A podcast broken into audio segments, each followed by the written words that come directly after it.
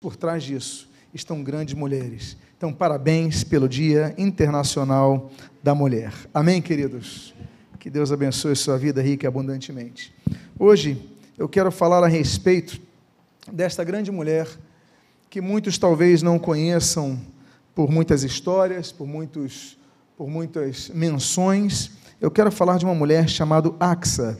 E para isso, eu convido que você abra a sua Bíblia no livro de Josué, capítulo de número 15.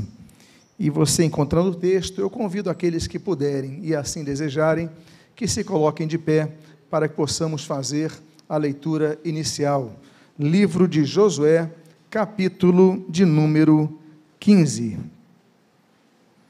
Eu gostaria de ler o início do versículo número 13 e o versículo de número 16. A Bíblia assim registra. A Caleb, filho de Jefoné, porém, deu Josué uma parte no meio dos filhos de Judá, segundo lhe ordenara o Senhor, a saber, Kiriat Arba, isto é, Hebron. Disse Caleb: A quem derrotar, derrotar Kiriat Sefer e a tomar, darei minha filha Axa por mulher. Oremos. Pai amado, lemos a tua santa e preciosa palavra e pedimos, Deus, fala conosco nesta noite. Que possamos aprender com o exemplo, com a postura desta grande mulher da Bíblia, como devemos nos portar, como devemos, Pai, agir diante de tantos obstáculos que se levantam contra nós, diante de propostas mesquinhas que nos são oferecidas. Muito obrigado pela vida de Axa, muito obrigado pelo seu exemplo e pedimos as tuas bênçãos sobre nós, ao que a ti rogamos, agradecidos em nome de Jesus. Amém e amém. Os irmãos, por favor, podem tomar os seus assentos. Axa só aparece aqui na história da Bíblia, de todos os livros da Bíblia, de todos os 1189 capítulos da Bíblia de todos os 31.102 versículos da Bíblia, nós temos apenas nesse trecho é, registrado de Josué, capítulo número 15, a história dessa mulher. Ela aparece em poucos versículos, mas o que a Bíblia registra sobre ela, sobre ela nos é suficiente para que possamos extrair posturas, possamos olhar nela e ver, eu tenho que modelar-me por esta mulher.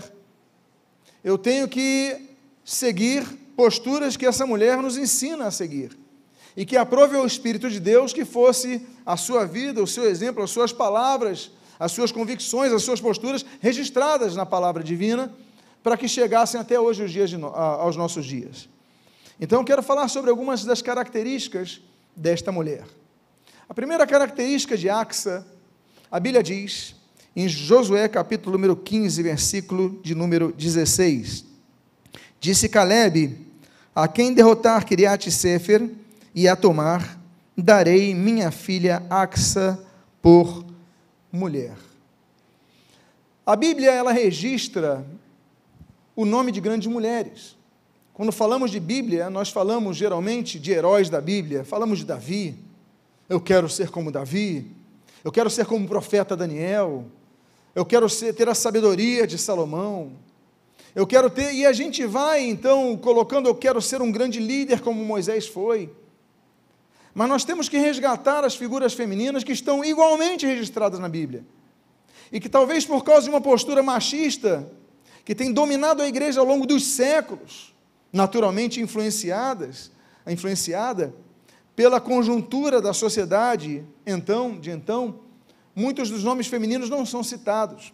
Mas a mulher é registrada na Bíblia por muitas coisas, desde a sua inteligência, a sua força, a sua coragem. Mas também nós veremos, e como nós vimos hoje sobre Abigail, nós também podemos expor a beleza de Axa. A Bíblia registra mulheres belas. A Bíblia fala da beleza de algumas mulheres. A primeira mencionada pela sua beleza, Gênesis capítulo 12, é Sara, a esposa de Abraão. A segunda mencionada na Bíblia por sua beleza é, é Rebeca, Gênesis capítulo 24. A terceira mulher mencionada pela sua beleza é Raquel, Gênesis capítulo de número é, 29. A quarta mulher mencionada pela sua beleza é Esther, Esther capítulo 2. A quinta mulher mencionada pela sua beleza é aquela mulher a quem Salomão escreveu um livro chamado Cântico dos Cânticos, que muitos chamam de cantares. O Cântico dos Cânticos foi dedicado a uma mulher, uma mulher que era conhecida pela sua beleza. A sexta mulher, aliás, sexta, sétima e oitava mulheres mencionadas na Bíblia pela sua beleza, são as três filhas de Jó, mencionadas no capítulo, no livro homônimo, no capítulo 42, que são Gemima, Késia e Keren Rapuk. Nós temos também só da família de Davi, no contexto da família de Davi, quatro mulheres conhecidas pela sua beleza. A primeira delas, sobre ela nós pregamos nessa manhã, Abigail. Quantos que estiveram aqui de manhã lembram do, do sentido do termo grego, do termo hebraico Abigail? Oi? Alegria do papai. Abigail, segundo Samuel, capítulo número 25. É um exemplo, 1 Samuel, capítulo 25. E em 2 Samuel, capítulo número 11, nós vemos uma outra mulher da família de Davi, conhecida pela sua beleza, Batseba. Nós temos, dois capítulos depois, em 2 Samuel, capítulo número 13, outra mulher conhecida pela sua beleza, que é a própria filha de Davi, Tamar. Aliás, aconteceu uma tragédia. Ela foi violentada pelo seu próprio irmão algo terrível, um problema familiar muito grande. Nós temos em 1 Reis capítulo 11 a quarta mulher da família de Davi, conhecida pela sua beleza, que foi Abisag, a mulher da sua velhice. Mas eu quero dizer que a beleza não é apenas a beleza física que nós encontramos nos registros das escrituras que falam dessas mulheres, mas a beleza completa de uma pessoa. A Bíblia diz, por exemplo, no livro de Provérbios, capítulo número 15, versículo 13, que o coração alegre aformoseia o rosto. O que está dentro de nós nos torna mais belos. Os nossos atos nos tornam mais belos. Nós, quando vemos a história da humanidade, nós vemos pessoas que tinham porte físico, vozes, tinham uma cultura elevada e que fizeram estragos na sociedade, destruíram a sociedade. Quando nós vemos, por exemplo, qualquer registro histórico do movimento nacional socialista da Alemanha, nos anos 30, na, anos 40 do século passado, nós vemos que era uma sociedade culta, a sociedade alemã daquela época. E ela perpetrou uma das maiores ah, abominações de toda a história. Um, um registro que era lamentável, que está ali colocado a todos nós. A perseguição, o genocídio, por causa da aparência, da raça de pessoas ah, a pessoa, então, ela é judia? Tem que morrer. Ela é cigana? Tem que morrer. Ela é testemunho de Jeová? Tem que morrer. É homossexual? Tem que morrer. Ou tem algum problema mental? Tem que morrer. Muitas vezes, então, nós confundimos os benefícios que nós trazemos em nossas vidas como vantagens que nos levam a um sentido de superioridade sobre os outros. Não, não podemos ser assim. A Bíblia nos ensina em Filipenses, quando Paulo escreve, ele diz: Olha, considerai ao teu próximo, ao seu semelhante, ao outro, alguém superior a você mesmo. E isso que Paulo escreve quando escreve aos Filipenses, que registra aos Filipenses, é aquilo que o Senhor Jesus nos ensinou. O Senhor Jesus ele não veio para ser servido, mas para servir. O Senhor Jesus pega aquela água e vai limpar o, os pés de Pedro. O Senhor Jesus dá sua vida em amor a todos. Então, essa mulher nos ensina sobre a grandeza da beleza mas não a beleza meramente física, a beleza que todos nós temos que ter. Martin Luther King, o pastor batista que revolucionou a história humana, quando se levantou, aliás, citamos Rosa Parks, aquela mulher que nos Estados Unidos se negou a sentar nos assentos de trás do ônibus, quando naquele terrível período de segregação racial havia é, banheiro para negros e banheiro para brancos. Havia ônibus, os assentos da frente é para brancos, os assentos de trás é para negros. Rosa Parks teve um dia que ela falou: Não vou sentar lá atrás, vou sentar aqui no meio.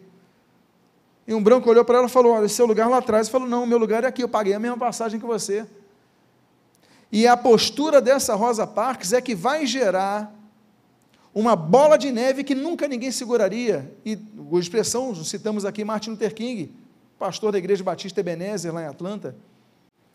Martin Luther King ele dizia o seguinte naquela marcha de Washington: Ele disse o seguinte: Olha, eu sonho que um dia os meus filhos possam ser julgados pelos seus atos e não pela cor da sua pele.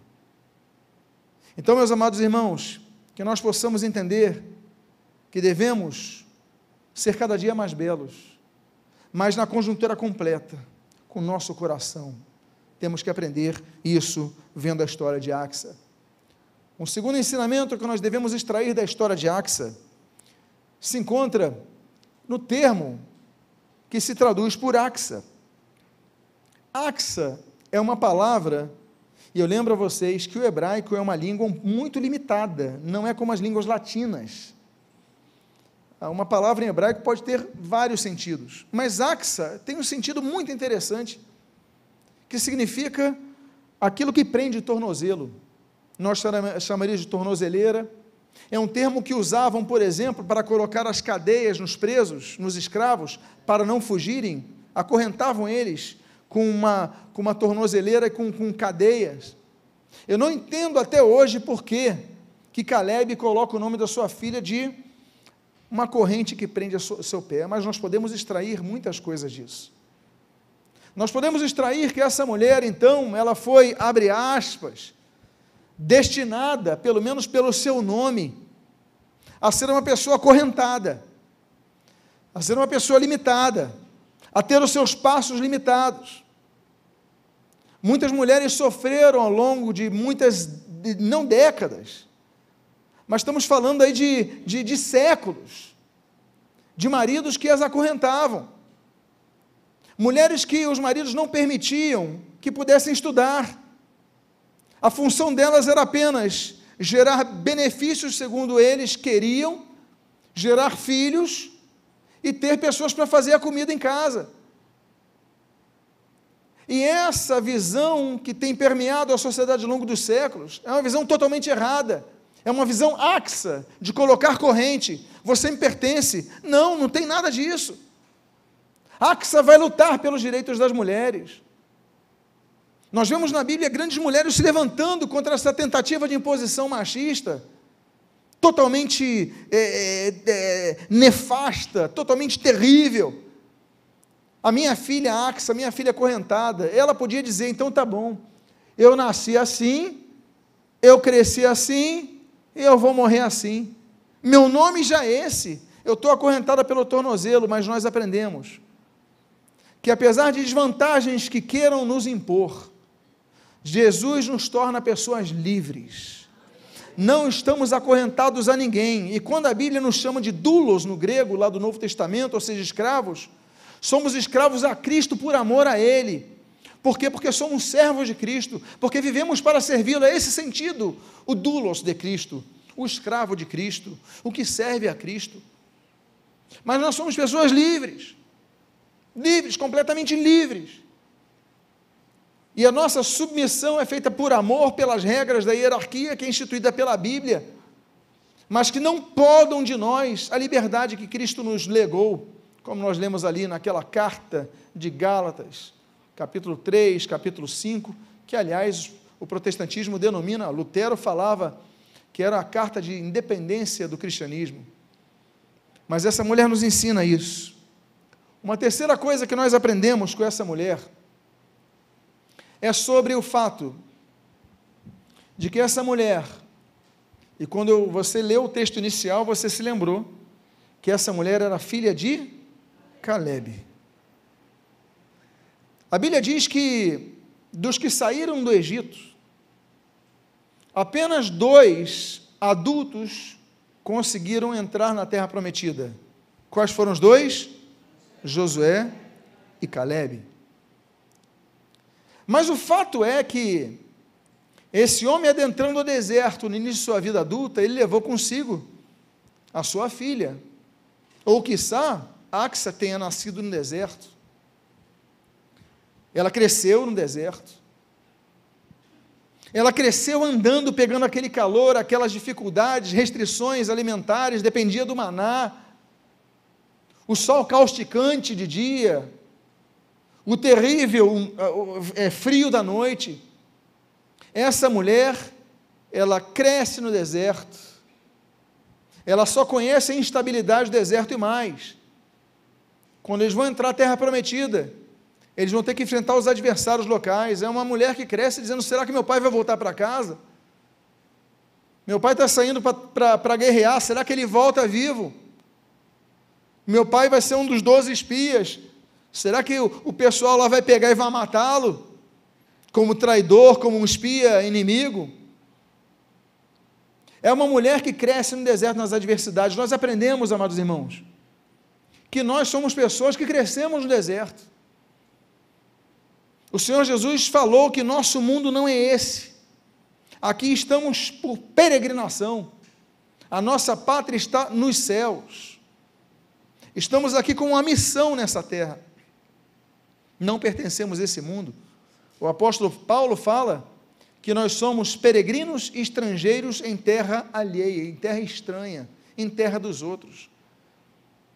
Então, ainda que estejamos vivendo no deserto, com dificuldades ao nosso redor, com perseguições ao nosso redor, com julgamentos ao nosso redor, nós devemos entender algumas coisas que acontecem com os que estão no deserto.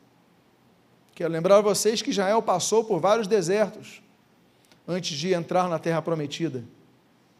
Naquela península do Sinai, Israel passou pelo deserto de Sim, passou pelo deserto de Sur, passou pelo deserto do Sinai, passou pelo deserto de Arom, passou pelo deserto de Abarim, passou pelo deserto de Parã, passou pelo deserto de Zim. Israel passou por vários desertos para chegar à terra prometida. Nós passamos por vários desertos para alcançar a terra prometida. Ah, me converti, os meus problemas vão resolver agora. É como se você fosse batizado e quando chegasse na, na sua casa aquela conta de luz atrasada estivesse assim zero. Não é isso que acontece. Os problemas continuam, os desafios continuam. O que nós temos agora é fé. O que nós temos agora é a convicção de que Deus está conosco, não lutaremos sozinhos. Mas essa mulher que cresce no deserto, que cresce no meio da instabilidade, ela entende coisas que nós devemos entender, nós que habitamos em meio a desertos. A primeira das coisas é que nós lemos em Êxodo capítulo número 3, quando a Bíblia diz que Deus fala no deserto. Estava ali Moisés cuidando daquele rebanho, quando Deus apareceu naquela planta, naquela, naquele arbusto que não se queimava. Tinha fogo, mas não se queimava. Deus falou com Moisés no deserto. No capítulo 13, do mesmo livro de Êxodo, nós aprendemos uma segunda coisa que Deus faz no deserto. Nós aprendemos que Deus nos guia no deserto. A Bíblia diz nesse capítulo que Deus lançou durante o dia uma coluna de fumaça e durante a noite uma coluna de fogo para que Israel não se perdesse, mas seguisse na direção de Deus. Ainda que estejamos no deserto, Deus nos dá a sua direção. Há uma terceira coisa que Deus faz no deserto. Isso nós aprendemos em 1 Reis capítulo 19, quando percebemos que Elias foi alimentado no deserto. Ainda que estamos no deserto, Deus nos traz o seu alimento, Deus nos traz o seu sustento. O Senhor Jesus quando foi tentado por Satanás naqueles registros que encontramos em Mateus capítulo 4, Lucas capítulo 4, finalizando os 40 dias no deserto de jejum, em jejum, a Bíblia diz que Satanás então ele se aproxima e tenta Jesus, e nós temos registro de três áreas.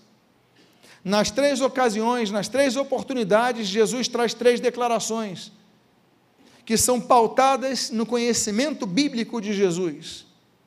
Numa delas, a Bíblia diz que Jesus pega um texto que está, se encontra em Deuteronômio capítulo 8, e ele fala para Satanás: Satanás, nem só de pão viverá o homem, mas de toda a palavra que procede da boca de Deus. Jesus, ele foi levado ao deserto pelo Espírito de Deus, mas ele venceu no deserto com a palavra de Deus. Ainda que estejamos no deserto, como Deus fez com Elias, Deus nos alimenta no deserto. Outra coisa que Deus faz no deserto A Bíblia diz no livro de Marcos, Evangelho segundo Marcos, capítulo número 6, que Jesus então foi para um lugar ermo, um lugar desértico, e ali ensinou o povo. Sim, no deserto Deus nos ensina. Ainda que estejamos passando por fases difíceis, Deus nos ensina. Nós então começamos a aprender com a Axa, que ainda que ela tenha sido criada no deserto, crescido na instabilidade do deserto, se tornado uma adulta na dificuldade que é a vida caminhando, peregrinando no deserto, como nômades que eram, ainda assim Deus nos sustenta. Uma quarta lição que nós temos aprender com Axa é a que nós vemos sobre o que, que ela extraiu dos ensinos de seu pai. Números capítulo número 13, versículos 28 e 30, nós temos um registro do seu pai Caleb. E olha o que, ela começa a extrair do seu pai. Diz a Bíblia: O povo, porém, que habita nesta terra, nessa terra é poderoso, e as cidades muito grandes e fortificadas. Também vimos ali os filhos de Anak, os gigantes, Versículo 30. Então Caleb fez calar o povo perante Moisés e disse: Eia, subamos e possuamos a terra, porque certamente prevaleceremos contra ela. A Bíblia diz que essa mulher era filha de um homem que era muito corajoso. Afinal de contas, dez dos espiões que foram a Jericó falaram: Olha, a gente não tem chance, vão acabar com a gente. Ó, oh, Moisés, é melhor a gente não ir para a guerra quando o pessoal lá não. Vão destruir a gente. E o povo começa a chorar, e o povo começa a ficar desesperado, já era, acabou, acabou a nossa vida. E esse Caleb, pai da Axa, ele fala: para, eia, espera, calma aí, pessoal. Nós vamos subir e nós vamos possuir essa terra, porque nós temos todas as condições disso. E a Bíblia diz que essa postura de Caleb, assim como de Josué, elas modificam o quadro, ao ponto de fazer com que Israel vá contra Jericó e, sob as ordens do Senhor, prevaleça contra aquela Jericó, aquela difícil cidade a ser tomada. Ela aprendeu coragem. Nós devemos ter coragem, coragem como a de Natã.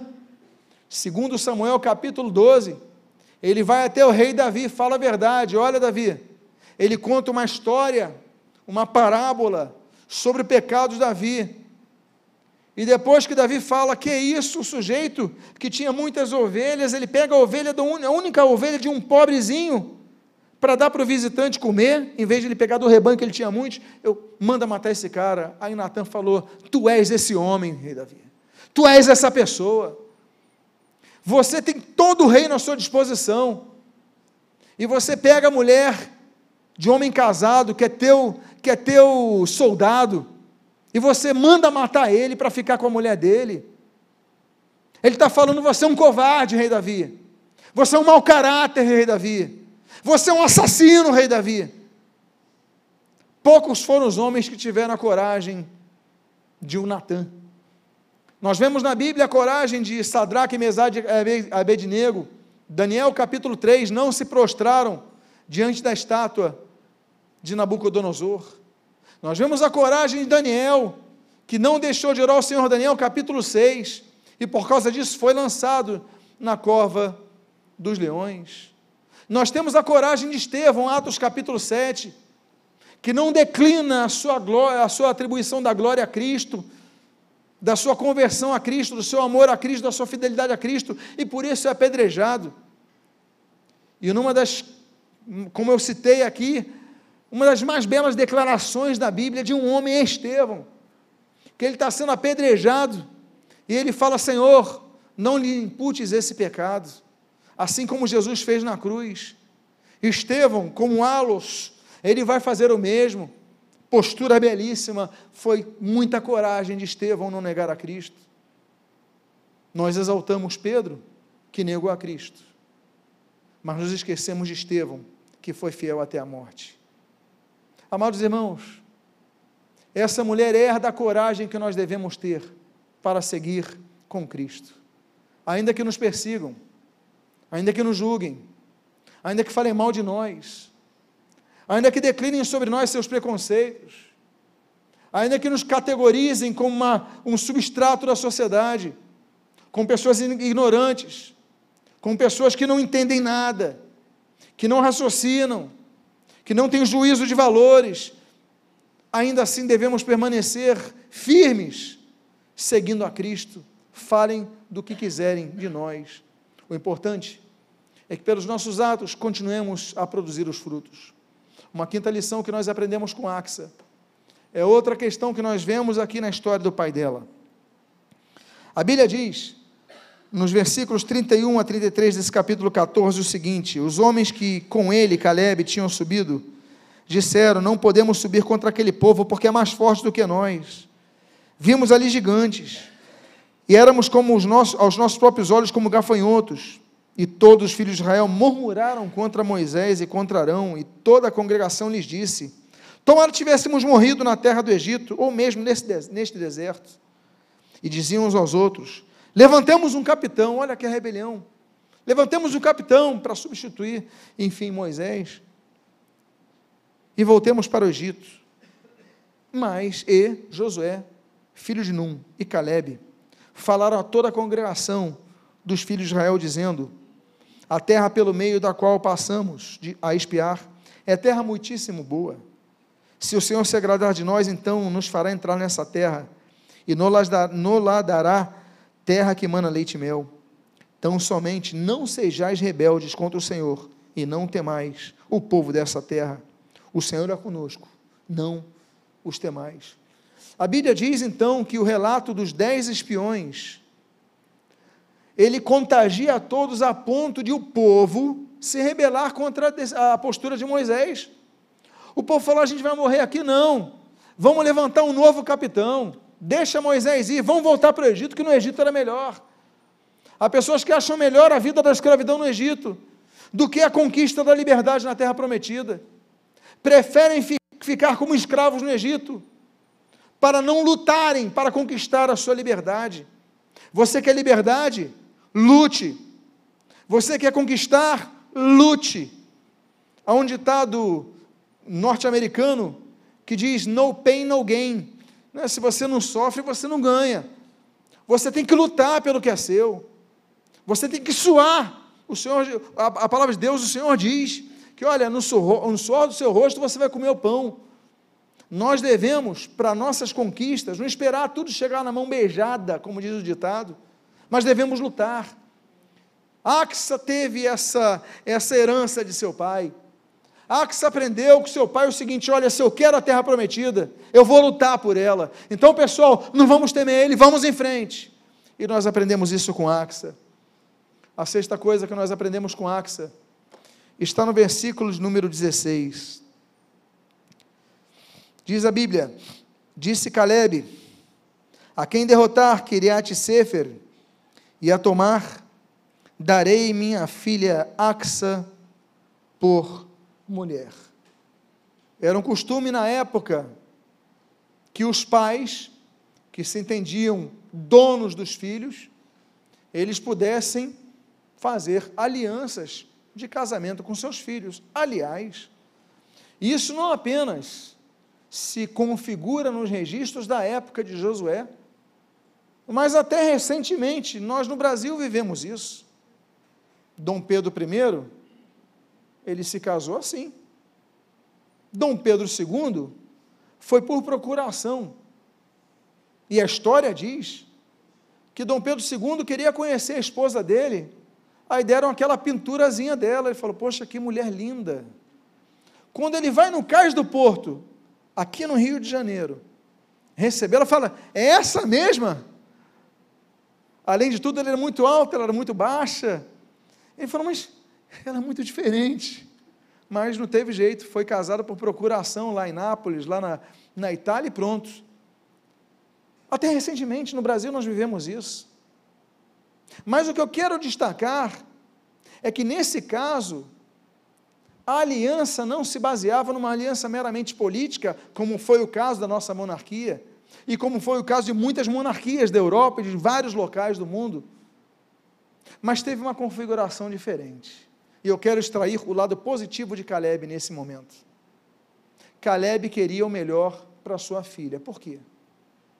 Porque ele não disse: Olha, eu vou dar minha filha para o que for mais rico.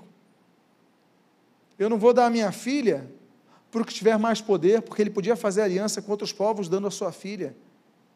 Uma mulher que era desejada. Mas ele pensa no seguinte: eu não vou dar minha filha para qualquer um. Eu vou oferecer a minha filha em casamento para quem derrotar Kiriat Sefer, ou seja, para quem tiver coragem e for competente na sua estratégia. Não é qualquer um que vai casar com minha filha, não. Tem que ser corajoso, tem que ser competente.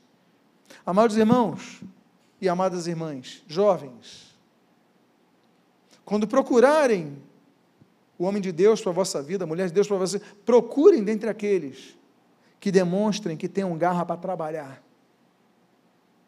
Porque tem muita opção no nosso meio de gente que não, não quer trabalhar, foge do trabalho.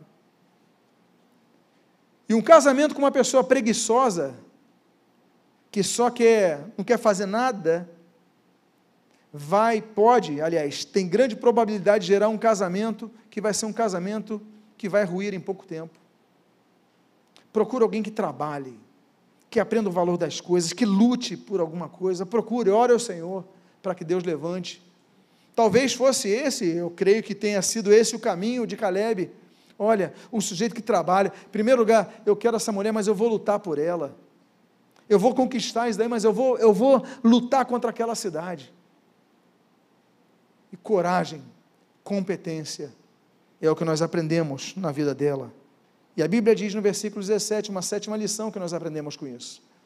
A Bíblia diz: Tomou, pois, Otniel, ou Otoniel em outras versões, filho de Kenaz, irmão de Caleb, e este lhe deu a filha Axa por mulher. Aqui eu quero extrair uma lição de Otniel, ou Otoniel. Otniel, coloquei o termo no hebraico, porque o nome significa leão de Deus.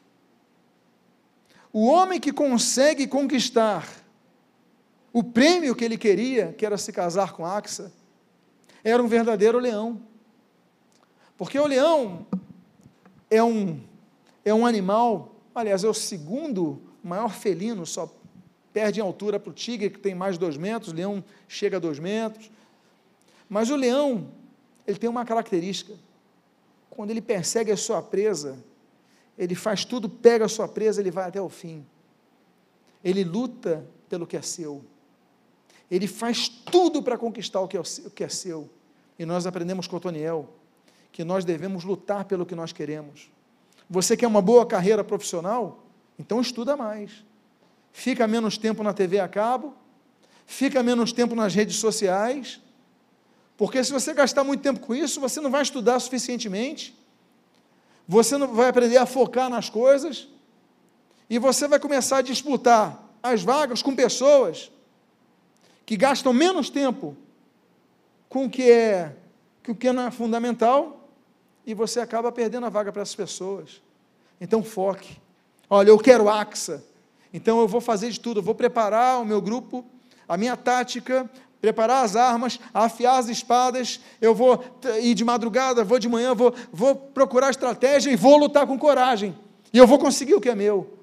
Então aprendamos com Otiniel, que para você conquistar a sua axa, para você conquistar o seu propósito, você tem que ter coragem, você tem que ter estratégia, você tem que ter competência. Uma outra coisa, uma outra lição que nós aprendemos, é que nós lemos no início do versículo 18. Esta, quando se foi Otoniel, insistiu com ele para que pedisse um campo ao pai dela. Essa mulher é muito inteligente. Por quê? No direito antigo do Oriente Médio, mulheres não recebiam terra por herança as mulheres recebiam objetos por herança. As terras iam para os homens, sim. era assim. As mulheres recebiam ouro, recebiam camelos, recebiam roupas, recebiam. Agora a terra, só para os homens. Ela entra na história para mudar essa postura. Só que ela fala o seguinte: olha, Otoniel, vai para o meu pai e fala isso. Ela diz: eu quero um campo, eu quero terra, eu sou filha dele, agora você é meu marido. Vai até ele para fazer isso. Não sei se você é marido, mas se alguma vez a sua esposa falou, vai pede lá, já aconteceu contigo. Tem momentos que não, não é o caso, mas tem momentos que se aplicam. Porque a negociação ali, no costume antigo, tinha que ser entre os homens. Ela falou: agora você é meu marido? Então tá bom. Fala com meu pai que eu quero uma terra. Vai e pede um campo para o meu pai. Uma coisa que nós aprendemos com Axa é que nós temos que lutar pelo que é nosso de direito. E se houver um direito injusto, nós temos que lutar por justiça. Se o direito diz que eu, mulher, não posso conquistar um campo, isso é injusto. Eu quero conquistar esse campo, eu tenho direito a isso. Então vamos mudar isso. A leis, nós falamos, eu escrevo o livro O Princípio de Autoridade, que nós falamos sobre a necessidade da submissão e da obediência. Temos que obedecer, mas a obediência, ela não pode ser cega. A obediência, ela não pode ser absoluta. Se um líder religioso chega e fala, vamos tomar aqui uma, uma cicuta, vamos tomar um veneno, como aconteceu em 1979, com aquele Jim Jones na Guiana, não é para você tomar. Você não vai obedecer tudo que o seu líder eclesiástico diz.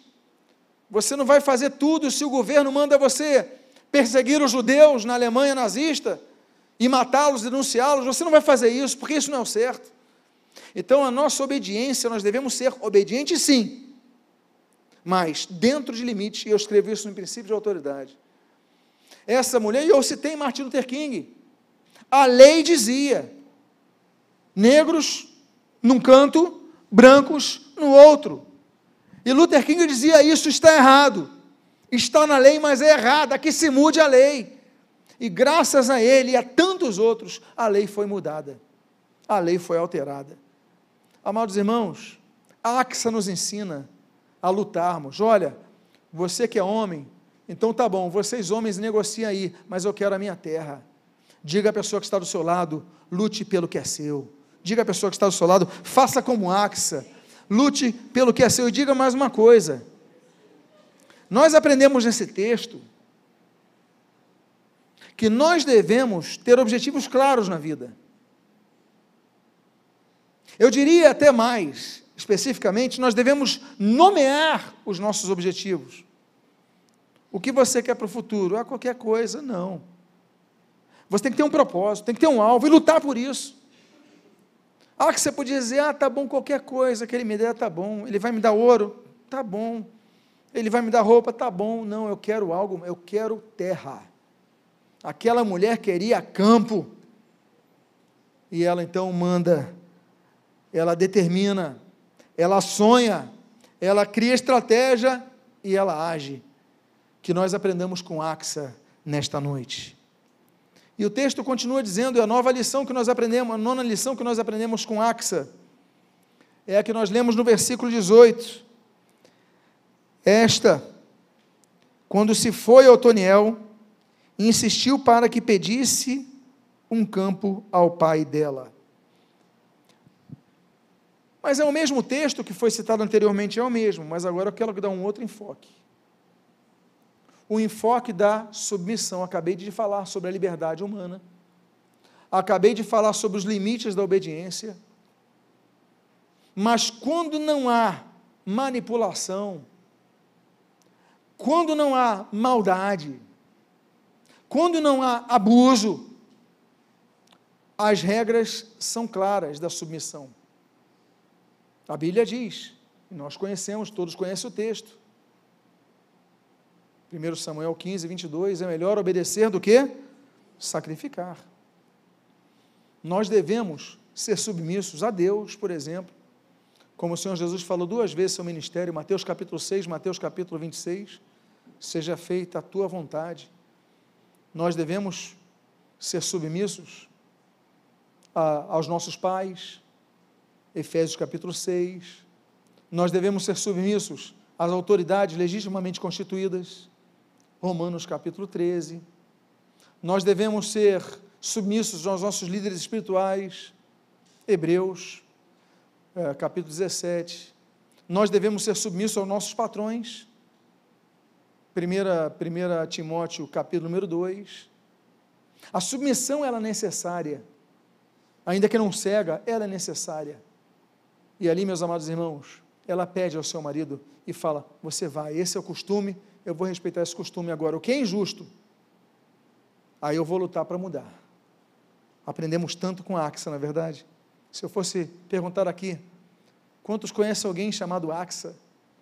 Eu creio que teremos dificuldades. E foi uma grande mulher. Outra coisa que nós aprendemos com Axa, a décima coisa, a Bíblia diz, e o mesmo texto que eu estou citando mais uma vez no início do versículo 18, esta, quando se foi a Otoniel, insistiu com ele, para que pedisse um campo ao pai dela. Agora coloquei o destaque nessa expressão, insistiu com ele. O que, que é isso? Perseverança. O Senhor Jesus nos disse em Marcos capítulo 13 que na perseverança nós seremos salvos. Nós devemos perseverar em oração, Atos capítulo 1. Nós devemos perseverar na ida ao templo, Atos capítulo 2, Hebreus capítulo 13. Nós devemos perseverar na doutrina, Atos capítulo 2. Nós devemos perseverar na graça, Atos capítulo 13. Nós devemos perseverar no na busca do conhecimento bíblico, Atos capítulo 17. Nós devemos perseverar no meio das tribulações, Apocalipse capítulo número 2. Essa mulher, ela nos ensina a perseverar, porque a Bíblia diz que ela insistiu com ele. O que é insistir? É pedir uma vez? Continuamente. Por quê? Porque parece que o Toniel não se mexia. O Toniel, já falou com meu pai? Não, não tive tempo hoje. Tá bom. No dia seguinte, o Toniel, vai falar hoje, não vai?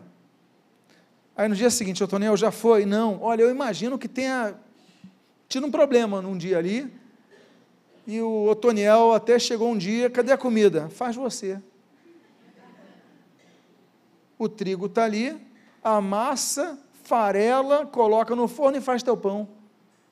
Eu imagino que nos tempos atuais ele ficasse sem a lasanha da noite dele. Já falou com ele? Essa mulher nos ensina a nós insistirmos até conseguirmos o nosso objetivo não é pelo não de Otoniel, ou pela falta de ação de Otoniel, que essa mulher desistiu. Não desista dos seus sonhos. Diga à pessoa, seja como Axa. Não desista dos seus sonhos.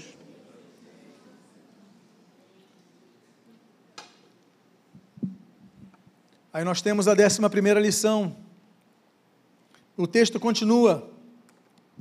E ela peou, ou seja, desceu dos jumentos. E então Caleb lhe perguntou: Que desejas? Essa mulher, ela consegue o que tem, mas ela fala: Eu quero mais. Só que Otoniel demorou demais. Otoniel foi muito devagar. Se eu depender de Otoniel, só daqui a dois anos eu consigo. Meu pai já morreu, já está idoso. Eu vou fazer o seguinte: o ideal é que conversasse os dois. Demorou muito, então tá bom, agora eu vou conversar com meu pai. E diz a Bíblia que ela pega o jumento, vai até onde morava o seu pai, desce os jumentos, chega para o seu pai e Caleb pergunta: O que, que você deseja? Ela toma a iniciativa.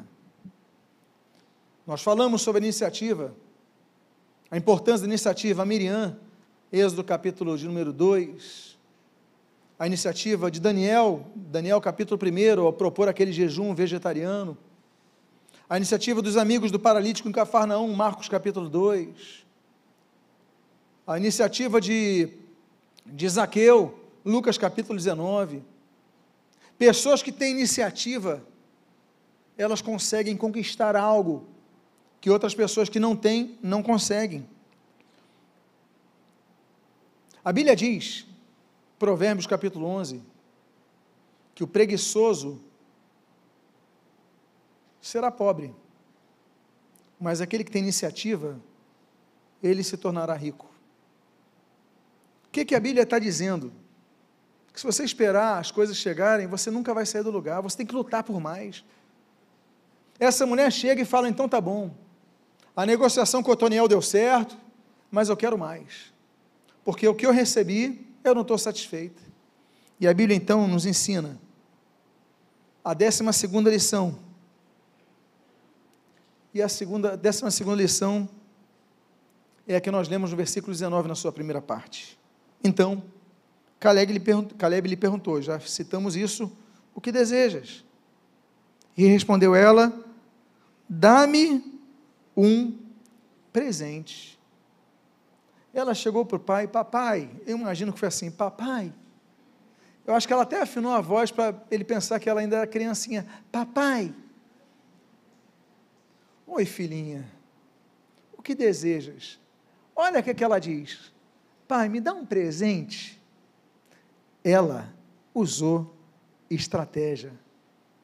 Como que um pai vai negar um presente para um filho? Pai, me dá um presente. Ela nos ensina aquilo que o Senhor Jesus nos ensina: a pedir. Nós devemos ser pessoas que pedem. Por exemplo, Samuel. Ele existiu na história porque a mãe pediu. Tanto é que 1 Samuel, primeiro Samuel, a Bíblia diz, e colocou-lhe o nome de Samuel, porque Ana disse: Ao Senhor o pedi. Ela pediu um filho, e Deus lhe deu o filho.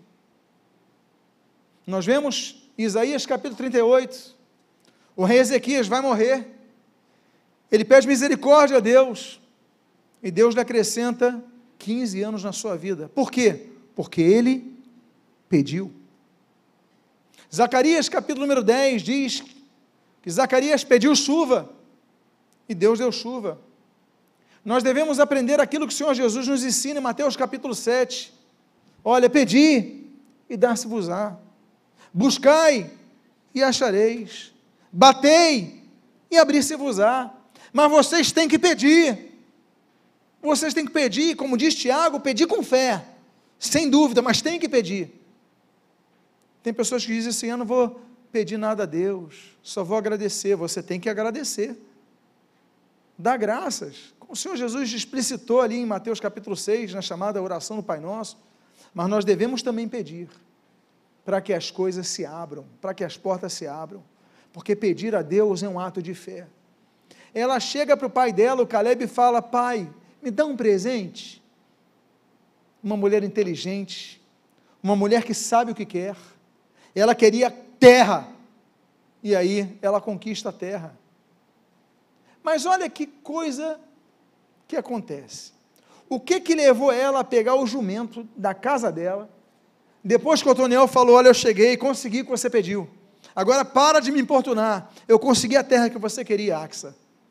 Que terra? Ele fala, essa daqui. Ah, é? Tá bom, vou pegar o meu jumento. Ô Toniel, pode ficar em casa. Prepara tudo hoje aí, porque eu vou falar com meu pai. Pai, me dá um presente. O que, que você quer? Um presente. Tá. A Bíblia diz, então, nesse mesmo texto. Então Caleb lhe perguntou: O que desejas? Respondeu ela: Dá-me um presente. Deste-me terra o que? Seca. Dá-me também as fontes de água.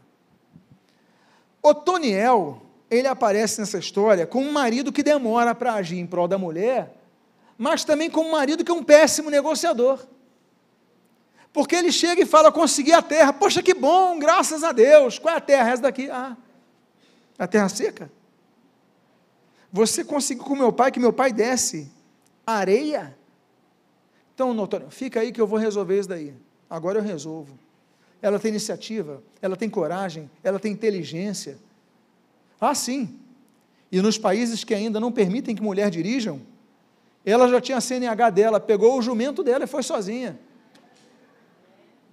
Não tinha Detran que detivesse essa mulher, não. Ela pega e fala: Pai, o Senhor me deu terra seca. Quase que ela estava falando o seguinte: Pai, o Senhor não tem vergonha na cara, não? O Senhor me deu terra seca. Agora, dá-me também fontes de água. É uma mulher que luta para conquistar o que ela quer. Aprenda com Axa que não lhe basta terra seca, você quer as fontes de água. Diga à pessoa que está do seu lado: Eu não quero só terra seca, não. Eu quero mais. Quero fonte de água.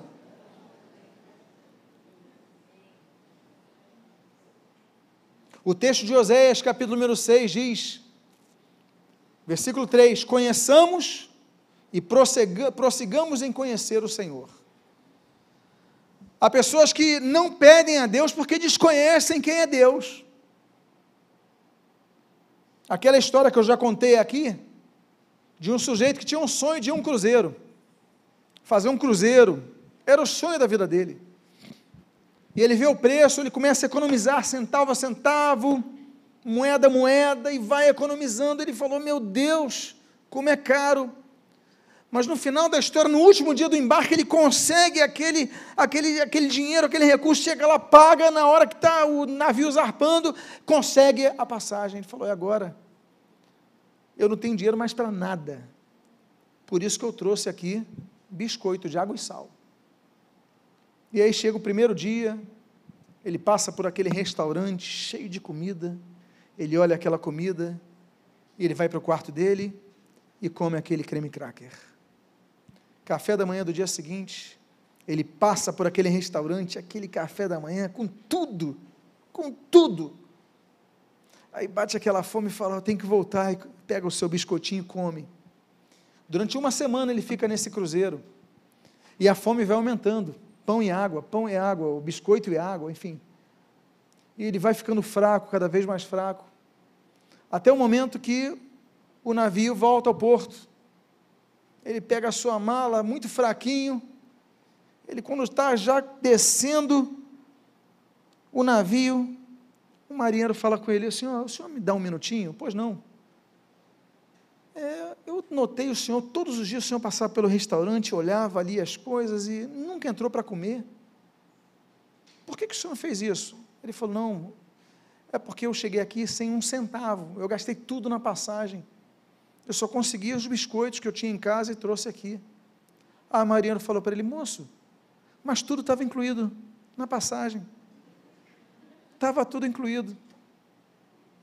A ignorância nos faz muitas vezes não pedir o que é nosso, não requerer o que é nosso. Quando Oséias diz, conheçamos e prossigamos em conhecer o Senhor, diz que nós devemos conhecer cada vez mais o nosso Pai. Axa conheceu seu Pai. Por isso que ela foi nele. Ela falou: Não é possível que meu pai queira me dar só terra seca. Pai, eu não quero só terra seca, não. Eu quero também fontes de água, porque eu sei que tu pode me dar mais. Eu sei que tu pode me dar mais. Que mulher é essa Axa? Que mulher Axa?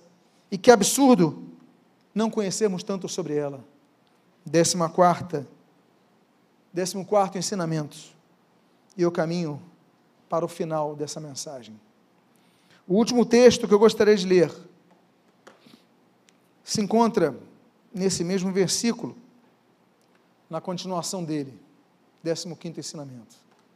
Então, lhe deu as fontes superiores e as fontes inferiores. Ela pediu algo e recebeu mais. Ela falou: Pai, me dá um presente. Qual? Eu não quero só a terra seca que o Senhor já me deu, não. Eu quero as fontes de água. Ela foi muito inteligente porque ela podia ter pedido os rios que passavam por, por ali por perto.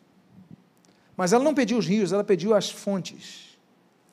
Porque os rios, eles um dia podem secar no verão.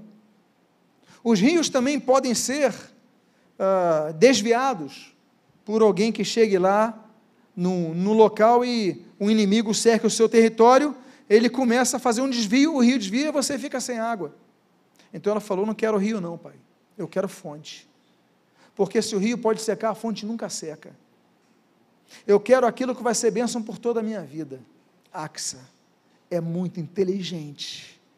E quando, e eu encerro com esse texto, o seu pai, ele anui com o pedido de sua filha, a Bíblia diz que ele deu as fontes superiores e as fontes inferiores.